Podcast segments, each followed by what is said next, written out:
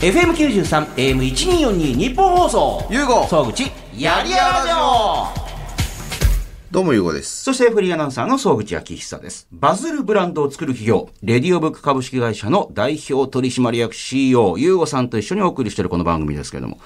そう、あの、レディオブックは、まあ、ここ最近はもう本当にね、その、ゆうごさんが代表を務めているブレイキングダウンのは話い盛り上がってますけど、あともう一つね、えーレディオブックといえば F1 でおなじみのフェラーリとパートナーシップを締結しているという、えーその車体にレディオブックの R のロゴがプリントされて走ってるわけですけども。ほう。まあちょっとでも今年の F1 もフェラーリ、レッドブルにちょっと差つけられちゃったかなって感じはね。あもう、もはや僕見てないっすか見ようよ。走っとるかな ?R つけて見たよ、私もこの間。見てないっすね。いや、ルクレールさん頑張ってんですけど、この間もね、ちょっとまあ、あのーチーム側のこう、作戦ミス的なとこもあったりとかしあまたあったんて、でそう。ええあのーもう、じゃないかって言われてるんですけど、あそれでやっぱりちょっとあの、まあ、結局フェルスタッペンさんにね、はいはいえーで、またあの、個人的なそのドライバーズポイントもさ差がついてしまったということで、まあ一部ではもう、とりあえず終戦か、みたいな。今年はもうちょっとフェラーリは、まああの、あもうレッドブルは抜けないかなっていう。あ、そうなっちゃったあとドライバーズポイントももうフェルスタッペンさんを抜くことはちょっとルクレールさん難しいかな、みたいな。あそれぐらいそう差がなんでつすねいたな、みたいなことを知っておくべき。僕はあれなんですよ。あのーえーフェラーリは大好きですよ。そらそフェラうーでリすといよねう会社は大好きなんですけども、ええフェラーリがやってる仕事は別に好きにやってって感じなんですよ。だから あの、いや僕が、僕がですよはいは。いいですね。フェラーリに好きにやっといて。どうぞどうぞ。えだえから僕が仮にですよ。どうぞどうぞあの、福山雅治さんと僕あはー結婚したとします。ややこしいですね、それなんかをね。で話をすると、あは僕は、福山雅治が好きなんであって、はい歌手の福山雅治であるとか、ええ俳優の福山雅治を好きじゃないんですよ。わかりまいはい。ああ、す人として好きってことそうそう、だかあら、あ桜坂、え、知らん、知らん、知らん、知らん、知らん、みたいえな。知らんけど、あなたは好きよ、みたいな。でも日本人として桜坂を知らないって。え違う違う違う相当難しいですた、よ。なんか例えのあ話あそです。うそ、そううだから、さいやいい曲書いたんだよ、100万枚売れたんだよ、えへえ、よかったじゃないですか、みたいな。そんなドライな関係で結婚生活続けていけるかな、それ。いや、僕、 その方がうまくいくと思うんですけどね。ああでもそれ、あの、まあ私もそうなんですけど、はいあの、嫁とかは全然、あ、え、あ、へえ、でしょぐらいの。なんとかしほらやってきた。ああ、そう、へえ。いやいや楽しかっいたやああ、そよかんなもんった、楽しかったね、よかった、よかった。そうそうそうそうそう。いちいち全部チェックしたりとかしないんで、まあね。僕その方がうまく。で、うちの嫁もそうなんですよ。あ僕の仕事多分ほとんど知らないですよ。ブレイキングだダかウらンがブレイ、いうわーやいみ、たいさすがにブレイキングも知ってるし、そのフェラーリのも知ってるけど、ええ細かいこと何も知らんので。なあ、F1 とかこう見てみたりとか。いや全然全然ブレイキングダウンのこうね、アベマとかブレイキングライブとかでこれ見てみたり。聞いてこないんですかなんか。あんまり。いくらぐらい儲かってんの全然あれ。何も聞いてこないです。だから楽なんですよ、その方が。お金にも執着しないみたいな。もう執着しないですね。だから僕はその本質的なとこが好きであって、その人がやってることは別に、割と、まあ好きにやればいいじゃないって思う派なのあで。だからそういうふうに思われてる今の状況が楽でいいってことでしょあそうそうそういちいちなんか何やってんのとか、どんどんどんどんどうなってんのあ、でも奥さんがほら、がっつり介入してくる方とかもいるんですよ。いますよねい。ます。あの、私もなんかいろいろお仕事した、あの例えば俳優さんとかでも、はいあの結構奥さんの言うことによって仕事決めたりとかする。はいはいでもそれ別に大成功してる方なんで別にいね。やいいじゃないですかあの、奥さんが素晴らしい、あの、なんか参謀っていうかね、そうですね作戦決めて、あ、これやった方が絶対いいわよとか、今この人に会った方がいいわよ。うんうん。とかっつって実際に会って仕事したりとかしたら、あやっぱいいねとかって、うちの奥さん間違ってないわっていう、んなんかそういう二人三脚もマネージメントと別にあるみたいなのも、ね。あると思いますね。ああ、ゆうこさんちは特に何も言ってこうちないはないですね。ああじゃあ、フェラーリっていうブランドだったり、その考え方とかも大好きだけどっていうね。あのーフェラーリが、ね、てかまあ F1、まあサーカスって言いますけど、はい全全世界回っていく。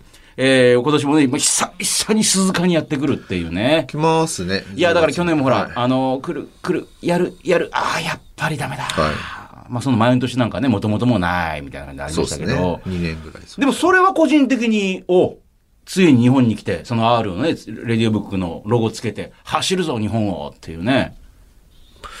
もうなんか、そんなテンション上がんなくなったんですいよ。やいやいや、 もう慣れすぎだ、その。 刺激に。あ、でもあの ええ、ちゃんとフェラーリさんとちょっとイベントをするので。いやはい。それなんか噂を聞いてるんで、なんか言える範囲で教えてほしいんですよ。あの、まあ、もしもこれ収録して、それダメだ、今はダメだって言ったらまたちょっと切ったりとかするんあわかりでま、しあたの、じゃあ言える範囲で、まあ、どんなことやるかっていうと、そのレディオブックとしてのレセプションパーティーなんですけど、レセプションパーティーをその、で、そうですね、そのイベントやりフェラーリとのイベンントってことは、じゃあ日本に来ているそのフェラーリの関係者の方とも来たりして。ト。ドライバーも来る予定です、ね。おーっと来た今のところ。はい。だ、どっちかわかんないです。あーどサイっンちチカか。ルグレールさんがどっちか。はいまあ、どちらでも嬉しいですけど、まあ、ルグレールさん見てみたいもんだなっていうね。僕あのルクレールの方がいいなって言ってるんですけどね。まあ、まあ、世界的人気で、まあ、これからを背負ってくね、はいフェルスタッペさんと一緒に来るかもしれない。まあ、どちらか来るんじゃないかっていうそうね。ですね。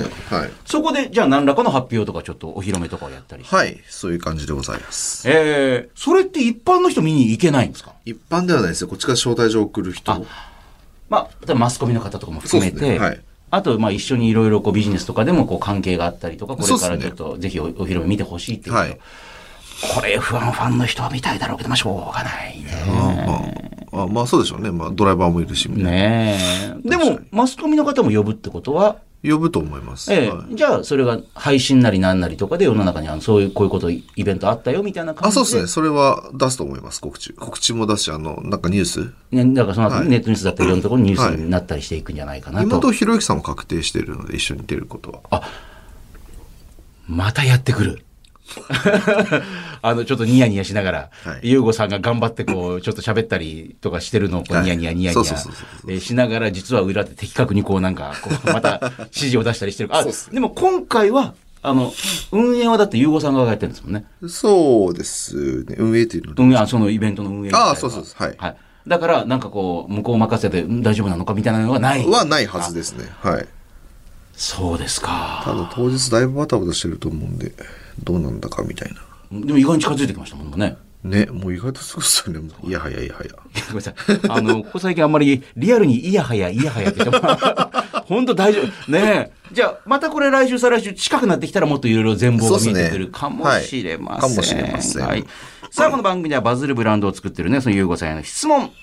あとなんかあの、できちゃうとビジネスの相談とかね。そういうなんか私こんなことやろうと思ってるんですけど、これバズりますかねみたいなね。うん僕芸能界のあの、仕組みを知りたいんで、質問させてもらっていいですかえ、今急いやにビジいやビジネスじゃないですか。芸能界。ああ、それ、私にえじゃないですあか。芸能界の人でも私だっったら、あの、なにわのセールスマンがそこに来てるんで、なんかあの、はいこの番組担当の、あの、はいはいあの人の方が絶対詳しいと思います。もっあと、ーもっとリアルに放送できないこととかも絶対いろいろ知ってるはずだから、なんか。放送できん、なんで放送でき、できますよね、別に。え、じゃあ、呼びで聞きます、いろいろちょっと。放送できるんだったら。じゃあ、それは、じゃあ、わかんない。できるかできないか。じゃあ、一旦、えー、メールのアドレスはこちら。いゆうご総口やりやラジオ。番組のメールアドレスは yy.1242.com。yy.1242.com。yy はやりやらの略。1242は日本放送の AM の周波数です。あなたからのメール待ってます。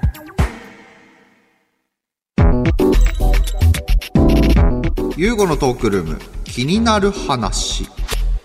ゆうごさんの会社、バズるブランドを作る、レディオブックではスマホ周りのサービス、アイリメーカー、格闘技ね、1分間最強を決めるブレイキングダウンに、えー、会員制のパフェバーの締めにパフェが出てくるリメイクイージーとかね、えー、先ほど F1 のフェラーリとの話もありましたけれども、あの、ごめんなさい、あの、ビジネスモデルね、芸能界ってどんな風になってるんですかっていうことを、あの、何はあの、黒ひょうこと、えー、あの、関西のね、えー、セールスマンが、あの、黒いセールスマンが、どうしても言えないっていう。怖っいやいや、総口さんなん、もういいじゃないですか。私芸能界の人じゃないですいやか。いやいや、何でそのなんか人、いやあのああっちの芝生の話みたいな感じになってるんですか隣の芝僕からする隣と隣の芝生は真っ黒なんですよ。なんか全然緑じゃなくて。怖いんおです。いやいや、あ当事者っすよね、えーそうでいす。や、でも私、そんな怖い話もないし、なんかほら、あのーなんでそんなあの言えないのかわからないですけども、アミューズは綺麗。まあ、T 先生、アミューズ所属した瞬間にこの番組来なくなりました けどね。この番組を怖がってるのかな、マ怖い怖いネジメントが怖が怖いな急に T 先生来なくなりましたよね、アミューズ所属した瞬間に。確か何なんだ所属しますって宣言した瞬間にもう来なくなりましたよね。 あの、忙しいんですみたいな話で急にあの、なんか別れ際の男女みたいな、いや、ちょっといけないな、ごめんな、 みたいな、あれ、その前はすぐ来てたけど、みたいなお。かしな話だおな。かしな話ですよね、これね。え、ごめんなさい、あの、なんでそういうビジネスモデル知りたくなってきたかって、これ、ゆうごさん何なんですかブレイキングダウンの方で、あそのなんか、選手との契約ごと、あ、そうか、今別に、今まではね、自分のビジネスはいろいろやってきたから、ね、あの、仕事の進め方とかはね、いろいろ知ってらっしゃるわけでしょうけど、そうか、選手。はい、おーの契約とかを今後していくので、なるほど。あの、この選手は、別にうちで加工じゃ、専属契約とかじゃ、のまあ、その辺も含めてってことですかね。そうです、そうです。だからどういう契約形態がいいのかとかも含めて、やったことないんで。じゃあだからそのブレイキングダウンで、あこの選手いいねとか、ブレイキングダウンもっともっとあの顔として盛り上げていってほしいなみたいな、まあ、選手何人かとはいろいろちゃんちゃんと契約を交わしていきたいっていそうう。です、そうです。だからそれはあれですよね、その、なんかね、あのブレイキングダウンの選手でも、まあまさに今なんかブレイキングドリームとかって言われてますけど、あの、ちゃんとこうく、それで食えるようになっていったりするといいな、みたいなあ、。もちろん、もちろん。ブレイキングダウンもそうだし。し、それから派生するその YouTuber だ、いろんな活動とかで、あの、十分こう、あの、まあ、そのね、夢はみくるさん的なことになりたいのかもしれませんけども、そんな風に近づけていける人が何人か出てくればっていう。そうですね。うーん。どういう契約してんのかなみたいな。どういうやり方してんのかなとか。あと、グッズとかも作っていくんで、今も作ってますけど、実際。あ、もう作ってます。作ってます。入ってます。いろんなもの。おお。それもじゃあ、いろんな皆さんの意見を取り入れて、こんなのだったら嬉しいのかな買いたくなるのかなみたいな。ああ、取り入れるって、グッズはね今聞聞くって感じですかあ、いやいやいや、あの、いろいろ周りの皆さんの意見とかも取り入れあーつつ、そうですねいろんなグッズを考えてるっていう。うんもう作ってますけど、実際。あ、じゃあこれはもう、あの、この後行われる、えブレイキングダウン6の方には、なんか、あ、全然間に合うと思います。はい。むしろちょっと前ぐらいに。前倒し出せでるんじゃないかなと思います発売して、それを例えば皆さんがこ う、オンラインとかで見るときには、あの、それをちょっと持って、はい。あの、いろ自分の家とかでも応援できたりとか一緒にね、はい、そう思ってます。できるようになるんじゃないかっていだうね例えばグッズ作るじゃないですか。はい例えばそれを着たり持ったりしてほしいんですよ、選手にね。あ、でもそれはそうですよ。でしょだからそういう時にだどういう、例えばじゃあ、モデル料じゃないけど、モデル料いちいちなんか単発でフェイって払うのか、それともあなたがこれ着てこう売れたらマージンこれぐらい渡すよとかなんかとか、やっぱでもそれ大事みたいですよ。別にその選手が来たって来なくたってあんま変わんないかもしれないじゃんと思うじゃないですか。知ってますよね、矢沢さん。あのそうですあの黒と赤のやつですよね、タオルの話。タオル、タオル。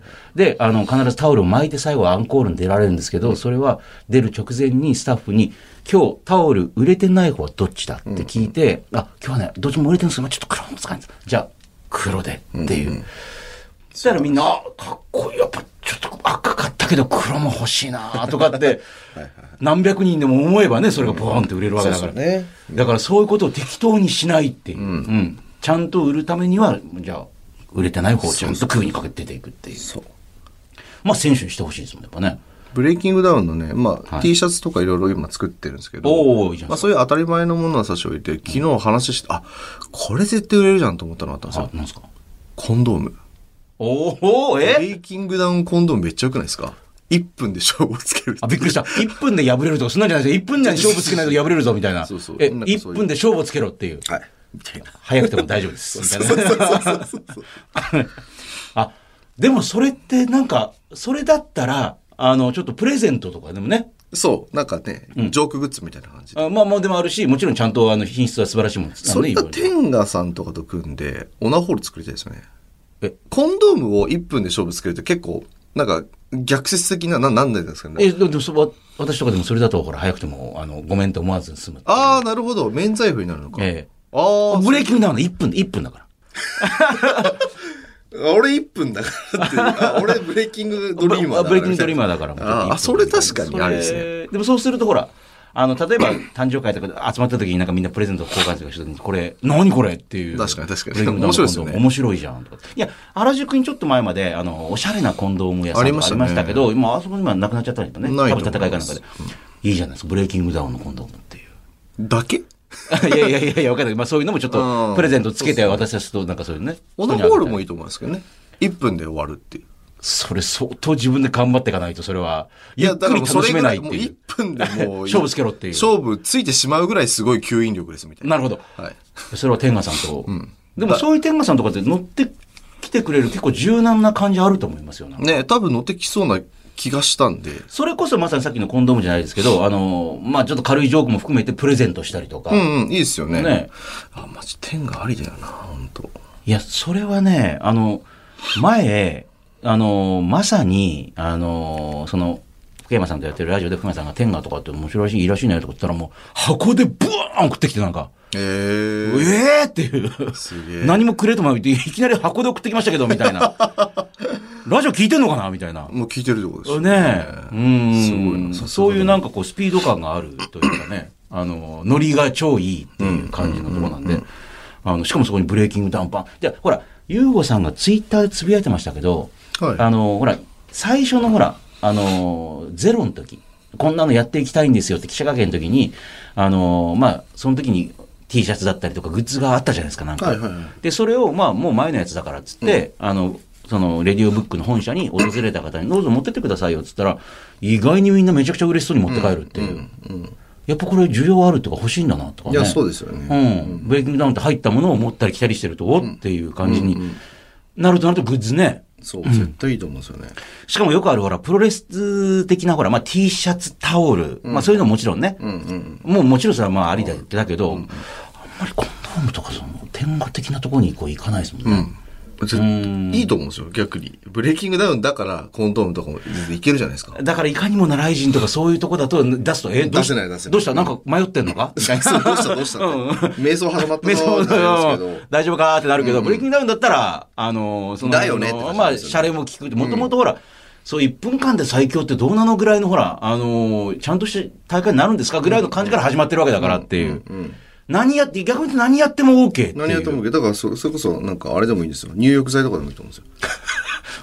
入浴剤ね1。分で発汗する。あ、1分でもう勝負決まるぐらい、ぐ ーっと、もう、あーダメだ。熱々みたいな感じそうの。。とか。 1分あるからいいですよ、なんかそう、ね。 1分っていう、もうなんかフックワードがあるんで、あーそれでいろんな商品作れると思うんですよね。1分のカップラーメンも作れるかもしれないですね。 1分でカップラーメンは相当、でも、そう、でも、そういうの作ってくれるかもしれないですもんね。いやそうっすよ普通だったら3分5分ですけど、これはもう、時間がね、1分しかないんだって人でもこれ食べられるっていう。そうそうそうそう。いいじゃないですか割と いろんな展開できるよな、これ。だだっってて。だけで割と売れそう。コンビニ行くとカップラーメンだけでもものすごい、まあ、有名な店をはじはじめとして、えーって意外なものとコラボしてるんで、多分、コラボ先は探しまくってると思うんですよ、面白いやつ。ツイートしようかな。これ作りたい人一緒に作りませんよみたいな。あの、いろんな企業の皆さん、そうそうあそうそうそうのー組みましょうっつって、あの、こっちはもう即断即決でもうガンガン行くんでみたいな感じの、あの、めんどくさいこと言いませんみたいな、はもうぜひぜひどんどんっていう、あの、私のほら、田舎のくまモンも、最初、小山くんどうさんが作った後に、あの、普通だったら、ね、これは、とかじゃなくて、何にでもどんどん使ってください。ただでっていう。ああ、ですよでね、。まあもちろんほら、一応何するかはね、確認してから OK 出しますけど、でもタダでどんどん使ってくださいって言ったから今のくまモンがあるわけで、確かに。最初に、えー、これはダメとか、いくらないととか、規模がどれぐらいあるんですかとかって い言わないって、ちっちゃいとこでもいいじゃないですか、どうぞどうぞ使ってください。で、あの皆さんどうぞって解放したら、バズったっていうあれぐらいっていう。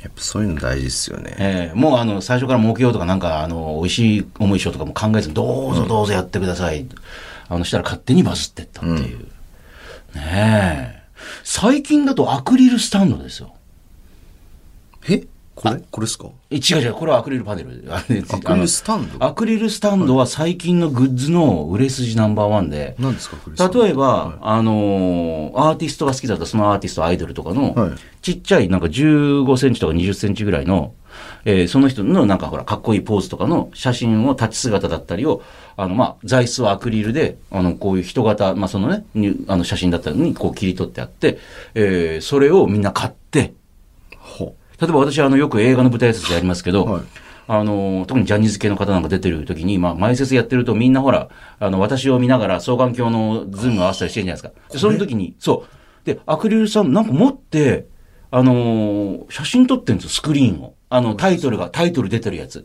で、始まったらやっぱり撮ると怒られるじゃないですか。勝手にね、撮らないでくださいっていう。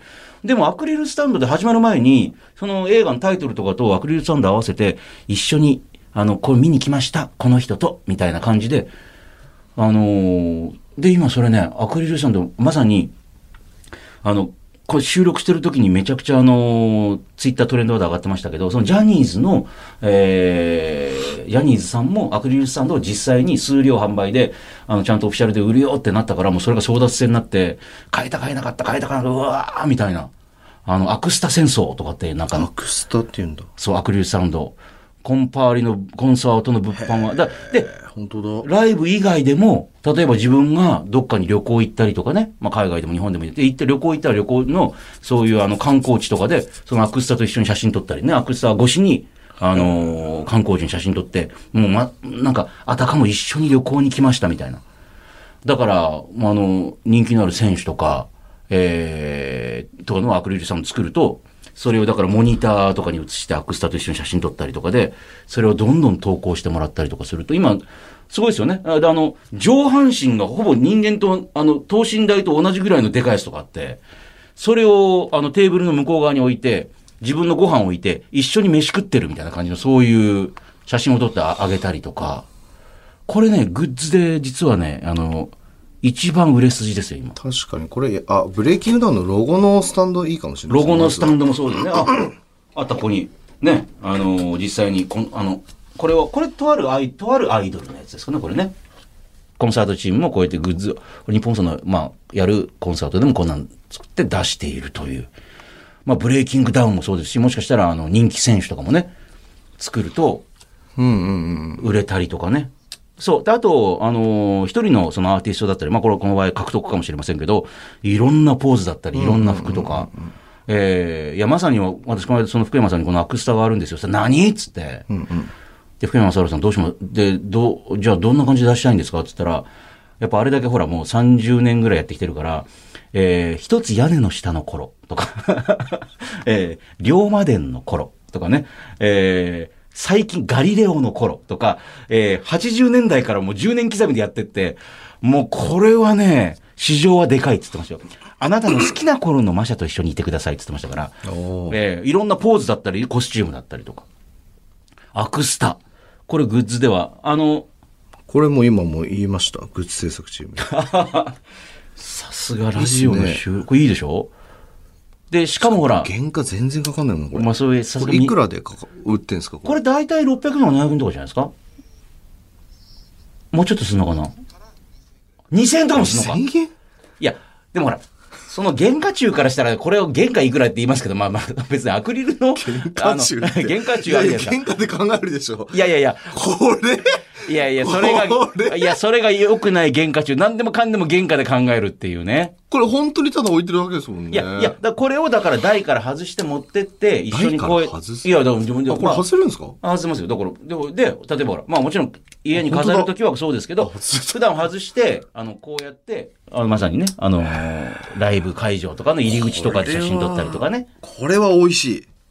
いいですね。あ、ビジネスマン、美味しい。これは美味しい。いやこんなブーム来てたんだ。おもろ。思ったよりも激しく分岐、アクスタは。グすごッいでズすでねは。。今ツイート、ツイッター見てたらすごい。は、いや、だから、まあ、ほぼ、もうね、アイドルだったり、アーティスト出してますよね。こういうのは今ねい、。やいやいやいや。しかも、いくらでも、だって、あの、これこそ本人が稼働しなくても、今まで撮った写真とかでいいわけだからい、や、ほんとそうですね。新たに何かをやだからやらなきゃ醤油いにけない醤油かぶってるところとかでいいですよね。あ、醤油にきの醤油かぶってるところをこ、で、これこれペってやって。で、あの、ブレイキングダウンまさにこうね、配信やってるところにこう、被せて写真撮って、それ投稿して、そうそう今そうそう、そうまさにこれから醤油にき登場とか出したりとかして、いや、めっちゃいいな。すごい。もう、顔に笑みがこぼれてますね。いいです ね。なんか、チャリンチャリンチャリンチャリンってこ見えてれきた。はいいでし ょ。原価クソみたいなもんだし。だからごめんこなさい。原価中やめろよ。何でもかんでもそう。アクリルの塊とこれはか価値が全然違うんだっつって。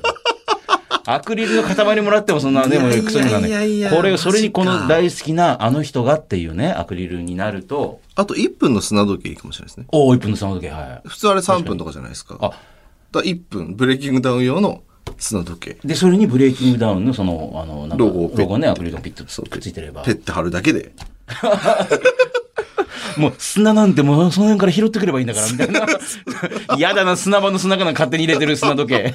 汚いやつなんか。あーあ、黒、まあ黒、赤か黒かのね。でもやっぱさっきもそうですけど、その、1分っていうのが縛りかと思いきや逆にそれで広がっていくってそいううでね。すね。うん。いろんな使い方できるな。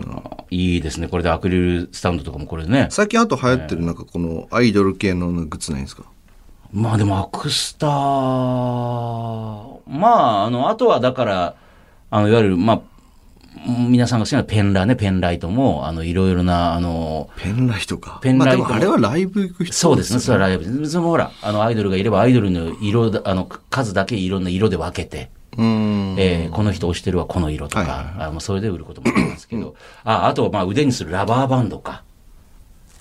ラバーバンドですでもブレイキングダウンってブレイキングダウンってラバーバンドすれば、ちょっとあのーなんかほら、よく、それは、それはでも多分ね、格闘技とかプロレスとかもあるありますよね。あの、自分の好きな選手とかのやつをこうね、あのー身につけて応援するっていう。やっぱ身につけるもんね。あーうん。まあ、ラバーバンドなんて原価中からしたらもうゴムなんてね、もう。まあ確かに。え確かーに。何円なんだっていうものがこれがまたほら、うん。もう何百円から千円ぐらいで出てくる。なんか一時期この、こういう系のやつすごい流行ったのありましたよね。なんだっけホワイトバンドとかですかなんかでもそれはチャリティーのあれもあったのかな。はえっと、なんか、で、ただのこれゴムバンドやんみたいなやつを、はいはいなんか、それこそ言い方変えて、形変えて、なんかすんげえ売れた。で、その、その社長が最近死んだんですよね。ハワイかなん かで。めちゃくちゃそれで一発当てて、なんだっけいごめんなさい、なんかもうそんな話すると絶対なんか暗殺されたのかなみたいな雰囲気になってくいるやいや、感暗じが、殺なのかと思うじゃないですけど ええハワイかどっかで亡くなったそうですかのなんだっけな。はい。こういう系わのかんなやいつです。よね。うんまあでもラバーバンドも入る。でもラバーバンドもいいじゃないですか。だってその、まあ結構そんなに作るの難しくなさそうだし。いや、こう簡単だと思います。はい。はあ、となるとやっぱりこうグッズ選びとかもいろいろこうまだもうちょっとねいいっぱいあろりいろ考ますねえればね、うんしかもブレイキングダウン1分にさらにこだわるとさっきの、あのね今度からなんか始まったなんかああいうもうなんかちょっとジョークっぽくいなや絶対いいとる思いましすね広がってきますよこれね、えーちなみにね先ほどからも出てますブレイキングダウン次の大会11月に行われます第6回大会に向けてえーね、先週、ね、その話もありました。過去最高数のエントリーがあった。あ、バンデル。バンデルってなってましたっけバンデルっていうどんなやつでしたっけごめんなさい、見た目。あ、た、た、多分こういうやつですよ。でも、それになんかバンデルって書いてあるんですかなんかちょっと待ってください。バンデルど。んなんありましたっけそんなんで、バンデル。リストバンド。おおー。で、まあ、ゴムでできてるやつっていう。こういうやつです。へえ。一時期なんかみんなこういうのやってて。あー、ちょっとあの、単なるゴムじゃなくて、少しこう、飾りが入ったようなやつなんですかね。そうですね。これだからみんな一時期ややりまくうってて。ーん。そうそう。これ、だからいわゆるただのラバーバンドじゃないですか。うん。だから、いわゆるあの、まあ、本当にジュエリーみたいな、ああいうふうにこう、高価なものを使ったもんじゃないけども、でも、そうそれなりの値段で結構売れまくってたっていう。そうなんですよね。ああ、じゃあブレイキングダウンも別に普通のラバーもい、なんかちょっとこう形とかも変わってね、デザインとかも入ってみてもなんか面白いかもしれないですもんまあ、ね。こういう系確かにいいっすね。うんこれ、書いとこそうですかう。お お、お天下さんつなげてもらってます、今。マジですか、はいさすがですね。ブレイキングダウン天下って面白いもんな。なんかないや、絶対いいっすよね。えうん。ブレイキングダウン天下めっちゃいいと思います。え色味もちょっとね、ブレイキングダウンに合わせて。赤黒ええで。天下って白、赤ですよね、そう、赤白であの、ちょっとウォーリーみたいな、ほら、横線みたいになってるんです。なんかあの、ボーダーだかみたらいな。赤黒で行って、赤黒で行1って分で、みたいな。あ、これも1分でいけますよ、みたいな。しかもさっきの砂時計もつけといて、こうひっくり返して使い瞬間に一歩始まる っていう。もう繋がなくなる、繋がなくなる、繋がなくなるみたいな。で、多分これ YouTuber とか企画で使うんですよ。あ、そうするとまた2時3時、こう拡散していくんで。しかもちょっとしたなんかあの、安い感じのこうアラームとかつけといて、こう使い始めたらこう1分がこうカウントダウンしていくっていそうう。そうそうそうそうそうそう。しかもそういうのに乗ってくれそうな、生きのいい YouTuber がブレイキングダウン界隈にたくさんいるっていう。そう、そう。ナスカキララさんとかもいるじゃないですか。おあおー。の、コンドーム入ってあげるから、あの、ややってみてくださいよ、つって。その辺の男とっいて。やはいい。やいっや、てその辺の男だよね。いや いや、そんなことないでしょうけど。あの、使う機会あったら使ってみてくださいねあでそうしょそうそう。お願いする立場なんだから。言い方間違ってる それ。ほら。いやいやいやいやいや 怒られるわいや、でも、そういうね、ほら、はいインフルエンサーなんかたくさんいるわけだから、あの、使って使い心地とかぜひちょっといツイや、ーそうトしてですよみてくねだ。さいと絶か対ね。みんなネタに従うと思うので。ね、あのーこれはいいぞそのコンドームとかも使ってもね、そのいろんな YouTuber とか、あの、配ったりなんか、どう使ってみてください、やってみてください、動画上げてくださいよ、なんていう方たくさん周りにいるわけだから、これは、危うくそういうチャンスを逃すとかでしょ危なかったですね、これね。いや今ー、よかったよか気っづまだ今なら間に合うっていうね。素晴らしいちなみにそれ今なんかまたあの、ツイートしながらね、お話してますけど、ブレイキングダウンの場合、まだ今、オーディションの選考途中ってことですね。た。はい、そうです、そうです。はい。まだ優子さんが見るとこまだ行ってないっていう。まだ行ってないです。はい。でも噂で聞こえてくる、なんか、今回こんな感じで面白いやついるかもよとか、なんかありましたなんかこんな感じ、こういうのがちょっと多いかもよとあか。あ、えっと、はいこういう有名な人はいたよぐらいは聞いてます。え、おーっていう有名な人が、じゃあ、おそうですね。あ、そうですか、格闘家じゃない人でも、有名な人。 10日じゃない人でも言う。あと何、誰だへかーな。なんか YouTuber の人ですね。ポロポロいましたね。格闘家の人どうですかなんか、格闘家の人は、経歴ちょっとすげえな、みたいな。あ何人かいました。お僕は知らないですけどねって感じ。あ、でも経歴見ると、おっと意外って人がいまに、す今でもほら、あの、ボクシングのチャンピオンとかいたじゃないですか。はい。なんか楽しくなりそうな。そうですね。はあ。で、実際に優吾さんがその、なんか選考に参加していくのはいつぐらい、まだもうちょっと先の話です。 10月ですね。あ、はい。 10月。ええまあでもね、えーその前に、えーその、超ライジンの方で、えーメイウェザーと朝倉未来さんの対戦もあると。じゃあちょっと未来さんは一旦もう今、もう、自分のコンディションを整えるために今もまあ来週2回ぐらい打ち合わせしう、ます大けど丈夫なのか、それは。 不安になります。大丈夫、大丈夫ですかいや大丈夫じゃないですかそれはまあ分けてやってるとま思いまあ、す、それにの間を縫ってね、はいえでもこの間朝倉未来さんがメイウェザー会ってみたら意外になんか弱そうなんだけどみたいな感じでまたそれが、おおって思うよね言ってましたねねえ意外にこれやれなんかなんかひょろひょろっとしてるしみたいな感じ言ってのましたねええその辺のしちょっと感想なんかもちょっと聞いといてくださいちょっとじゃああわかりちょ直前情報わかりました了解、ね。来週会うらしいんで、わかりました。えー、ブレイキングダウン11月第6回大会です。あのーなんかこれ聞いてる方も、こんなグッズあったら欲しいわ、みたいな。ああいいっすねね。はいぜひぜひね。あと、こんな風になったら面白い。ぜひこんなマッチメイクみたいな、こんな感じの対戦ね。さっき、この間も2対2ありましたけどね。えー、ぜひぜひ、yy.1242.com、yy.1242.com まで送ってください。ユーゴ総口やりやラジオ番組のメールアドレスは yy ねやりやらの yy.1242.com yy.1242.com ですこの番組は私総口が元バンドマンで元プロの総合格闘家えー元プロレスラーそして今は F1 でおなじみのフェラーリとパートナーシップを締結しているレディオブックなる会社の代表取締役 CEO という謎すぎる男ユーゴさんとお送りしていますさあ、続いてお送りするのは今週、このコーナー。ゆうごさんならいくらだったら買いますかえー収録終わりでそこに価値を見出せれば会社を買いに行ったりとかね、温泉のね、源泉の権利買い取ったり、まああの、お金は出すよというユーゴさん。そんなユーゴさんだったら、これにいくらまでなら出せますかというお題を募集しております。さあ、今週こちらご紹介していきましょう。埼玉県朝霞市の、えーラジオネームゆうさん、ありがとうございます。どうでも話を聞いてるだけだと何が違うかさっぱりわからないけど、みんながとにかくこれ全然違うから。全然違うからと言ってくる。超有名料理人が作ったカップラーメン。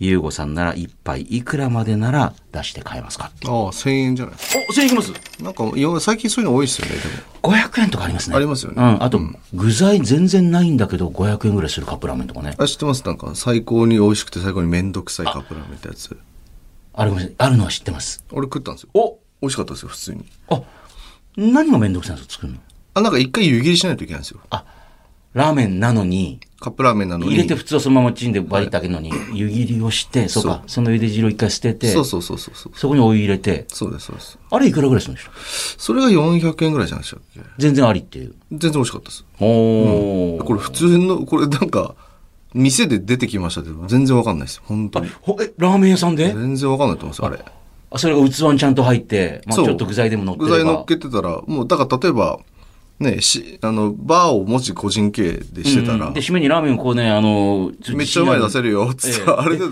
本当えーってな作るってんのじゃあちょっとくださいよ。え、一杯千円、全然千円ぐらいするんじゃないですか。出てきて食ったら、あマスターこんなもんできんのとかそっうていう感じ絶に。対なるレベルだったと思いだまっすてチャーシューとかメンマとかそれで買ってペッてのっけりゃいいんなでんかすね。スープがすごいうまかったんですあ、よマジですか、はいへえ麺もすごかったしじゃあ1000円ぐらいなら出せる。全然いや、しかもね、これね、また名前の勝利で、いろんな YouTuber の方とか作ってあげてたんですよ、なんか。あそうなんですまあ、かめんどくさいのあをーやっぱりか食べてみたっていう感じはいはいでは。その動画とか見ててなんか美味しそうだなぁなんて思ってたんですけど、ああ、やっぱ、あれってやっぱネーミングとかの勝利ってありますよね。ですよね普通だったらネガティブ要素になるじゃないですか。すげえめんどくさいとか、えーだってカップラーメンってめんどくさくないから食ってんのにさ、とかってなるのに。しかも値段が安くないっていう。ああ。多分それのネーミングもあって食べてみたんですもんね。そうですそうですおーなるほどね。逆張りのブランディングいいっす よねあ、だから、1分間でできるカップラーメンあねそうですそうです。そうですいいかもしれないですね。え、1分間で普通じっくり作った方がうめえんじゃないのと思うんだけど。 そうっすえーなるほどな。そう、あるかもしれない。えー日清食品さん、お待ちしており ます。具体名だし言っとかないと。エースコックさん、お待ちしており ます。ね、言っとかないと。あ確かに確かに言っとかないとね。えー横浜市鈴木区の、えー中華ラーメン、35歳、会社員の方、ありがとうございます。お、20代で、ビジュアル系バンドのメンバーとして、まあ、超ブレイクする人生を生きられる権利。ユーゴさんなら今、もうタイムスリップ戻ってね あ、ーいくら、うん昔やってたバンドが、ドーンって売れて、もう、どう、ドキョドームみたいな、いくらまでなら出しますか買った権利をもしくはいくらで転売しますかっていう。今ですか今だからもう枕も今で買うもう神様出てきて優吾よ。ああれ、な、何歳ぐらいでしたっけ、バンドやってたの。 20ぐらいじゃないですかはいね。二十歳ぐらいに戻って、超ブレイクするバンドに戻るチャンスを与える。どうするっていう。二十歳に戻れるっていう権利付きなんだったらすごい額なんじゃないですか。だってとんでもないことじゃないです か。今のまんまで、えー、40代で急にブレイクする、その権利を与えるって言われてもどうするっていう。あでそう、なんで別にブレイクする権利だったら、別に今金出したらなんとかなりそうじゃないですか。あ、まあまあまあ。まあ、いやいやまあまあまあまあまあまあ。なんか、はいはいはね、いなんかできそうじゃないですか。まあまあ、そこそこね。そこそこそこそこは行くかもしれ ない。そじゃないこですそこか。。だからそれは別にいらないとして、に二十歳に戻れる権利ってその頃の自分に戻って、しかも大成功するぞ、バンドとしてっていう。だったら、そのバンドで思いっきりそういう人生を送った後に、まあそ、まあ、それなりにこう一通り楽しいんだなと思ったら、じゃあビジネスやろうかな。でもそ、二十歳だったらね、いきますしね。ああ、まあ確かに確かに。でも、その、今の記憶とこういう経験値を持ったまま戻れるのは、これ最高にいいですよ。なんかねでもなんかその、よ、よく、その若い頃に戻りたいわとかっていう人いますよね。あの頃よかった。いや、私ね、だから同窓会とかに行って不思議なのが、あの頃よかったなってみんなで、そうかと思って。って思いますよねや僕もまそうしたんですず、よまずその高校とか中学の頃全く思い出せないんだよねと思って、みんなと会って も。会ってみたんですよ、なんか、高校と中学同窓会行って。誰だ誰だはひどくないでいすかや、だって、親しげに話しかけてくるこの人は誰だいや、何人か思い出せるんですけど、やっぱなかなか思い出せない人。あとほら、あの、思い出せる人でも、ああ、おーおーって言うんですけど、でも、昔のこんなことあったって言われて、あったっけ そんなき楽しい記憶。いや、だから、戻っ、もえ、記憶がなくなってんですか思い出してるあけんまり思ど面い出せ白くないんじゃないですかじゃあ、まあ、そうかもしれない。思い出、もうそんなでもないから思い出せないのかもしれない。それ結構ですね。 ええあと、その頃に戻って、もう一回大学受験とか、もう就職活動とかめんどくせえとかと思ったりなんかですよね。でもあんまり若い頃戻りたいなと思わないんですよね。ああだからもええ戻りたい瞬間ってあるんですよ。ないっす、ないっピンす。ポイントで。あ、ここもない。なないっす、ないっす、ないっす。もう一回あのー、格闘技の試合に出たあの人生の体力のピークに戻ってみたいな。いや、ないですね。なんか別に今の方がいいって思ってるんで、今ね常に。だからあんま、これ思ったことないんです。まあなんか、うわどうですかね。なんか70ぐらいだったら思うんですかね。わかんないけど。生きてることまあそら体いろんなとこガタきて、うーってなったらそらもそれは思うう、かもしれない内。臓からなんかピッカピカの頃戻ってみたと思うかもしれないですけども。なるほどね。えー、転売するならこれいくらなんですかね、これね。ああ、でもめちゃくちゃそういうなんかね、もう死を待つだけなのに金だけ持ってるあの、おっちゃん、おじいちゃんとかいるじゃないですか。そういう人にバーンって売れるんじゃないですか、こういうなの。んか映画とかの題材になりそうですけどね、なんかね。二十歳の頃に戻れる権利。そうそうそうね。ああ、なるほどね。あ10億ぐらいで売れそうなんで。まあ、お金もっと持ってる、あの、超大金持ちだったらもう100億でもい何くらも、でもいや、どころかもう、買ういじゃや、もう一回か、同じ以上に稼ぐ、あの、力をもう、あの、自信もあるんで、あの、全部あげますって人もいるかもしれないですもんね。そうそうそうそうえー財産なるほどね。はい。もう一個。埼玉県和光市の負け将軍32歳会社員ありがとうございます。どこに行っても常にエレベーターを待たずにもうポーンと乗れるオペレーションシステム。ゆうごさんならいくら出しますかもうあのほら、もう高層ビルとかなかなか来ねえなもうあたまにあるじゃないですか、なんかね、あのオフィスビルでも全然来ねえな来たと思ったらいっぱいだなとか。デパートとでかもね。でもどこに行ってもなぜかわかんないけど、ゆうごさんよ誰もいない、あ の、エレベーターピシュッとすぐ開くっていう。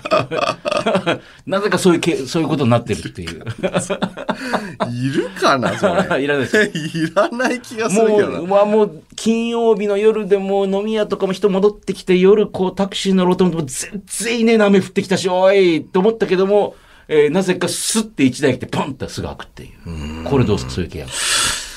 いらない、いらないっすね。ああ、そうですか。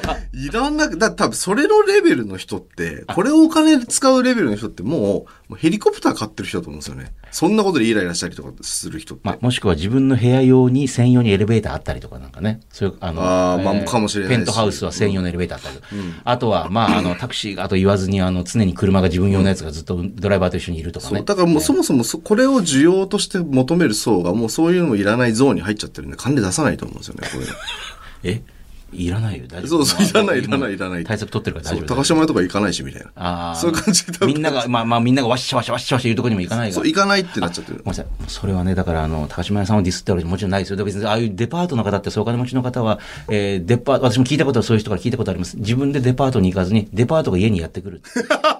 そう、外相そうが。そう。外相やってくる。そうなんですよ、ねそうなんですよ。で、あの、この間これ変わりましたけども、これもいいんですよとかって次から次に見せてくれるから、あのえ家で見てたよとかって、あのちっちゃい頃の親がとかってデパートが家に来るんだって、まあそういう方そうなんですよねこれねだ。からまああんまりないのかなって思うんですえね。で誰もが会いたくても会えないような人って自分がその行ってエレベーター待って人に会いに行かずにみんなが会いに来るんですよねなんかね。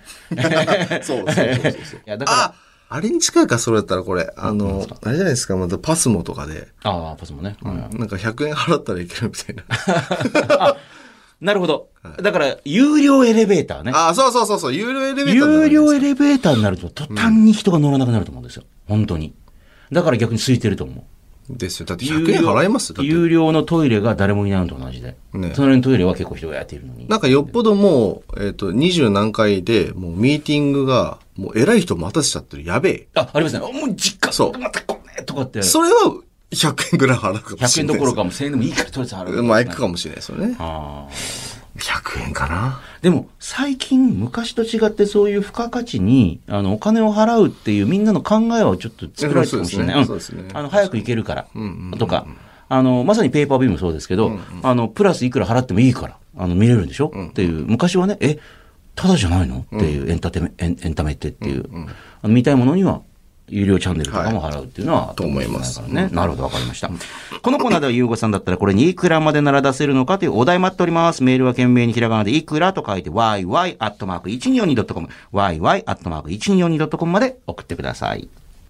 では、続いて今週、こちらのコーナーも、いまいちピンときてません。他の人が面白いね、いいねと言ってることに対して、いやー、自分はどうもピンとこない。えーまあ世の中的にはちょっとマイノリティかなという、でも、いや、これはねーとそういう方の意見を紹介していくコーナーです。今週こちら、東京都大田区の31歳、アナザーワールド、ありがとうございます。僕がいまいちピンとこないのは、ルーティーンですと。正確に言うと、多すぎるルーティーンですと。えー僕の会社の同僚は、必ず靴は右足から履く。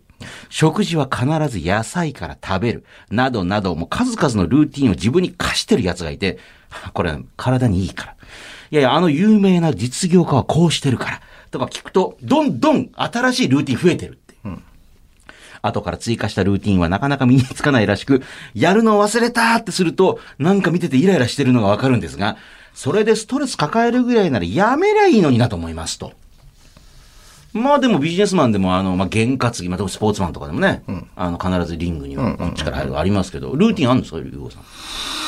ルーティーン、ルーティーン。うん、必ずこの声からやるな。なんか決まってるな。これじゃ、やんないと気持ち悪いんだよな、とか。ルーティーン。あー、ありそうでないとか結構コロコロ変わりますね。なんか一時期やってる、例えば今までやった、覚えてるなんかありましたこれやってたなとか。時期によって、例えば朝絶対ジム行くとか。ああ、なるほどね。もう行かないとなんか気持ち悪いっていうね、あですね、っていう時期もあるし、え結構だから、なんですか、もうこれをずっと何十年もやってますはないえ。あかあ。な。ルーティン、はい。じゃあ、ある時じゃあ飽きたりなんかすると、パンってか変わるっていう。状況の変化が結構あるので、そこにこう、すかさずポッポッポッって変えたりはしますけど、ああ、例えば、スティーブ・ジョブズが、あのーさんが鏡とかの前の中にいる自分に向かって必ずこう言ってたとかあるじゃないですか、ああ、ありましたね。うん、なんか本当に今やってる仕事っていうのは俺にとって一番やるべき仕事なのかって答えね。でもなんか私もそういうのを聞いてみてやってみたんですけど、なんか恥ずかしいんですよね、なんか。鏡の中の自分に向かって言ってる自分が恥ずか しい。ダメだ、できねえこんなのと 思って。なんか真顔でできない、真顔笑っちゃう、笑っちゃうとかって。 まあそういうのできる人はすごいっちゃすごい。ね、じゃああんまりその時々ない。であるって感じですかね。なんどうですかこうやってルーティンに。いや、でもルーティンに縛られてる人いるじゃないですか、なんか。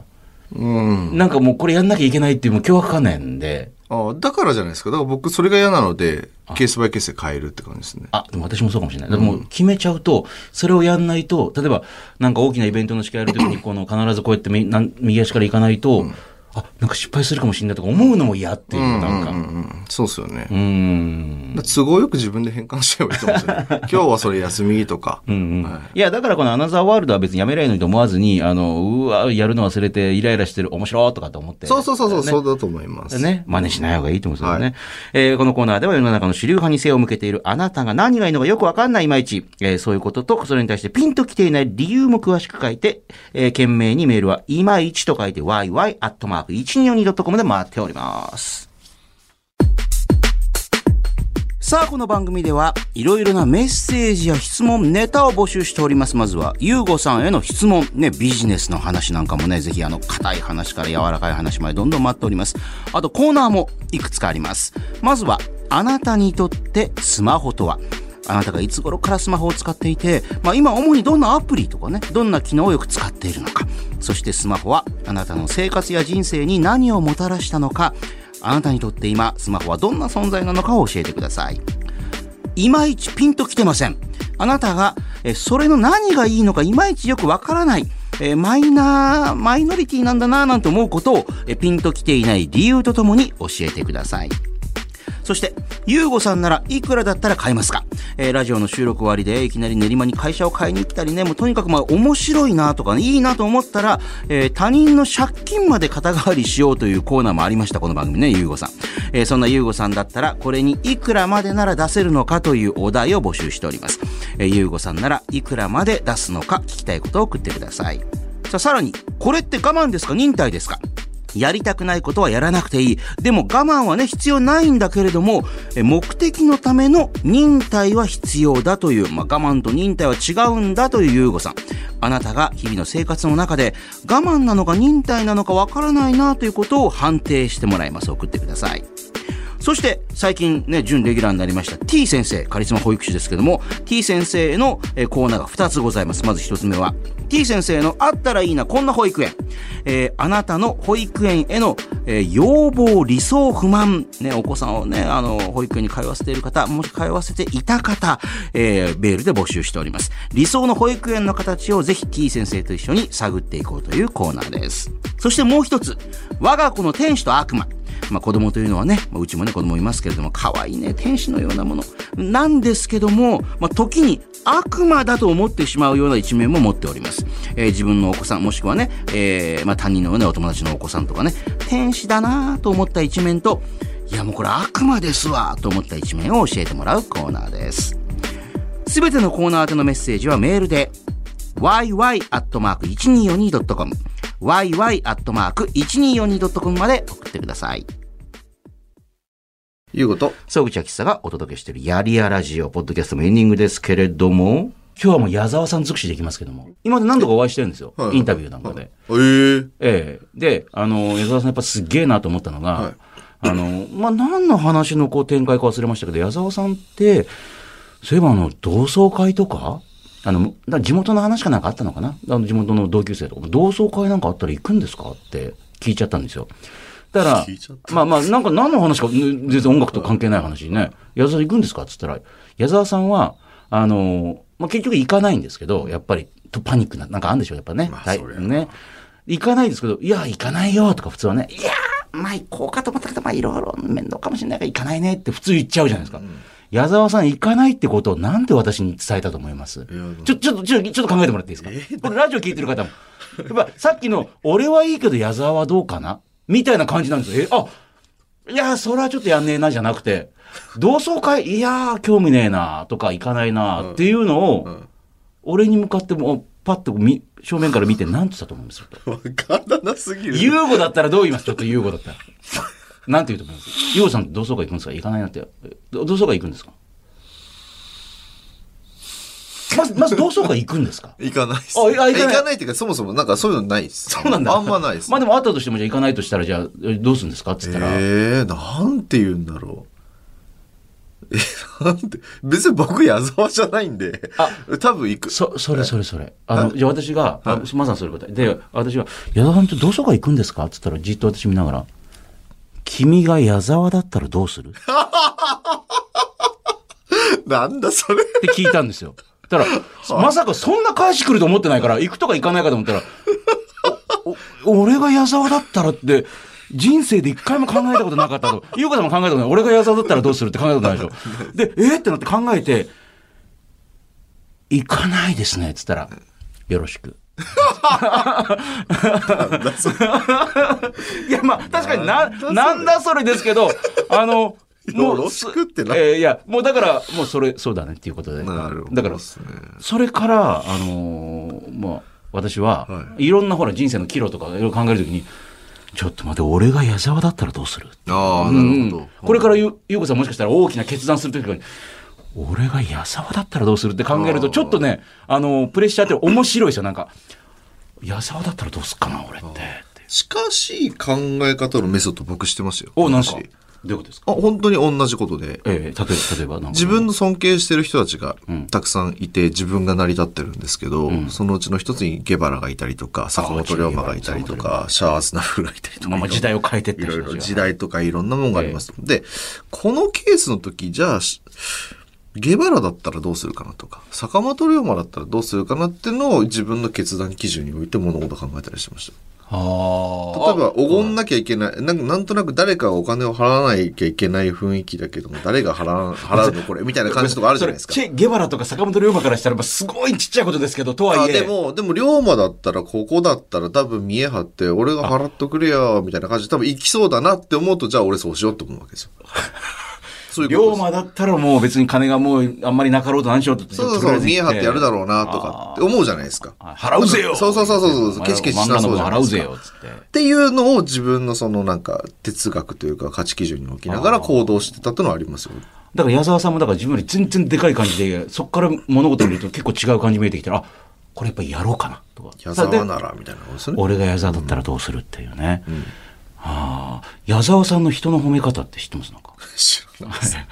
知らこなれまたいです別の機会に聞いたんですけど、は矢沢さんがあのツアーやってて、はいあのパンフレットのインタビューを変えたいなって言ったんですけど、でやっぱり忙しいからパンフレットのその、まあ、新しく変える期限が来ちゃったんですけどやっぱもうどうしても忙しくってインタビューする時間取れねえってなって。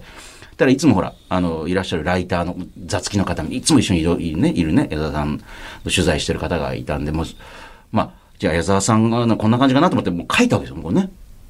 あの、インタビューを。はい。で、パンフレットができて。で、新幹線でガーって移動してる時にグリーン車乗ってる矢沢さん、まあ、ボスと呼んでるってね。で、その人が、ボス、あの、インタビュー、こんな感じになりました。つって、ね。で、矢沢さんが、おありがとうございます。で、見て、普通だったら、ごめんね。ありがとう。もう忙しい時も、まあ、いいよくできてる。ありがとう。じゃあこれでいこう。とか普通言うじゃないですか。矢沢さんは何と言ってその人をねぎらったと 思いますか優吾だったら。クイズバッグいや、ちょっと、ちょっと面白いじゃん。ああ、矢沢。ちょっと無理や、無理したこと言って、頑張ってやってくれた人をねぎらうときに、あ矢沢だって、矢沢が喜んでるよ、みたいな。あー、まあ確かにちょっとそういう感じ近い本。当にそういう感じなん だ。ちょっと近い。あ、近いんだ。うん。あの、だって、インタビューね。で、その人が、こんな感じになりました。あ、見て。で、その人をねぎらった言葉って、やっぱり矢沢、いいこと言うね。って言ったんです 本当は言って ないのに。自分ああ、えそうあえええあ、なるほでど。まさに矢沢が思ってることをバシッと書いてあるっていう。あでそいや、ごめん、ごめん。でも、ほら、わね、私、ゆうこさん、ごめんね。ちょっと無理言ってごめん。ありがとう、助かった。とか、普通言っちゃうじゃないですか。じゃなくて、やっぱり矢沢、いいこと言うね。 って渡した。その人は、ありがとうございます。つってあ。なんかあれですね、もうなんか矢沢永吉っていう一つのもうなんかもうアイドルを立てて、それにみんながプロジェクト参加してるみたいなイメージなんでしょうね。あーなんか今までの話ずーっと聞いてると。まあ、ご本人も多分そういう気持ちもあるのかもね。そうだと思いやまっすぱ矢沢って、まあ、まあ、そのまさに偶像アイドルっていうそかうね。そうそうそうそうそう。神格化されてるも素晴らしいそのものがあって、そこに、まあ、自分がもち切ろんり、離してるますよね。だからもう完全にパーンって。で、だからこっちをみんなで作ろうぜ、みたいな意識だから、あ、やっぱ矢沢いいこと言うね。やっぱり矢沢。、そううんいいことですね。自分たちのプロジェクトである矢沢永吉っていうプロジェクトやっぱいいこと言うじゃん、みたいな。っていでうさっきもだからその矢沢だったらどうした方がいいのかなっていう考えるし、まあ、自分は自分なんですけど矢沢だったらどうするかっていうだからあれか、まあ今、じゃあブレイキングダウンで言うと、ブレイキングダウンのなんか、こうバーって跳ねた時、やっぱブレイキングダウンいいよね、みたいな感じってことですよね。浅いなちょっと。あ、そうですかええ いやっぱり優吾バズらせるね俺 俺いやいや、ブレイキングダウンでしょ。俺じゃなくて。あそうなんですかそっうちそそうっうちうそっちそっち、はいええさあ今週も最後にこちらのコーナーをお送りしましょこれって我慢ですか忍耐ですかうあのやりたくないことをやらなくていいとね唱えながらも我慢は必要ないでも目標のためだとそのそれは忍耐必要という優吾さんそんな優吾さんに番組をお聞きのあなたが日々の生活の中でこれ我慢忍耐、えー疑問に思っていることをバシッと判定してもらうコーナーです。今週こちらご紹介しましょう。埼玉県坂戸市の28歳会社員ラッキーハッピーさんありがとうございます。今の家は会社から遠いし、日当たりもいまいちで不満も多いので、何度となく引っ越しを考えるものの、気になっている女子社員とよく電車で一緒になることができるので、引っ越すに引っ越せない。これは我慢ですか忍耐ですかそれとも、まあ、とっとと告白しちゃえよって話ですかと。とっとと告白したいですね。 まあこれ、とっとと告白して、あのー振られたらもう、もうね、ね思うことも引っ越せるやしめりゃいいじゃない、で顔は気まずいわけだから、もしくはうまくいったら、二人で一緒に引っ越しちゃえばいいのね、こうやって。そうそうそうそうね。ちょっと、二人分の家賃でね、こうやって一緒に同棲しちゃうとか言ねっ。てしまえもん。まどろっこしい。でもなんか、え、い電車の乗らないの、電車。そう最だ近は乗らないですね。あの、こっから有楽町駅までもタクシー乗ってますからね。で、有楽町からここまでは乗らないですよ。そうですか渋谷まで乗ってるんであって、あそうこですこかから乗るわけないですよ。 100メートル以上、1分以上歩けないっていうブレーキングダウンみたいなもの。歩く。 歩く。普通に歩いてそういや、私ね、その、毎日同じ電車の同じところから乗る人って、まあ、それもね、できないんですよ。なんかもう、その場で、なんかね、覚えられないっていうか。フーさん電車乗るんですか乗ります乗ります。まあ、自分の車でも来ますけど、もちろん、だってほら、あの、場所によっては、電車の方が、い読めるとか、時間が。ああ。ここれ混むかもなと思うと、もしもハマったらもう間に合わなかったら選ぶなるとかないじゃん。もちろん乗りますけど、あの、毎日同じ時間の同じところから乗る人多いですよね。多分それがほら、着いた時に、あの階段のし、だから、で僕もバイトやってた時そうでしたよ。あ、そいや、そうやってました。うんやってました、やってました。ここの車両に乗っとけばちょうどこう連結もいいからみたいな。あ、いや、だからね、そんなの覚えられなくて、なんで混んでんだこれと思ったら、あ、ある時、ほら、目黒に着いた、ブワーッと、あ、なんだ、ここ階段だからか、と思って、わかんねえ、と。だから多分これはその、ラッキーハッピーさんもその女子社員も同じ時間の同じとこに乗っているからっていうね。告白しろって。うん。それで終わり。ね、うまくいっても、いかなくても、えー状況は変わるであろうというね。むしろいいじゃないですか、ね。むしろいいと思います。えー、これ、件名どっちと書いて番組まで送ってください。というわけでお送りしてきました、ゆうご総口やりやラジオ、この地上波バージョン、放送から1週間以内なら、ラジコというアプリでもう一回聞きます。そちらもぜひ。そしてこの番組、ポッドキャストでおおむね1時間、フルバージョン配信中です。こちら番組のホームページをはじめ、ラジオクラウド、アップルポッドキャスト、スポティファイなど主要ポッドキャストサービスでも聞けます。ゆうご総口、もしくはやりやラジオで検索して聞いてみてください。ほんじゃあ今週はこの辺で終わりたそうちゃゆうごでしたまた次回。また次回。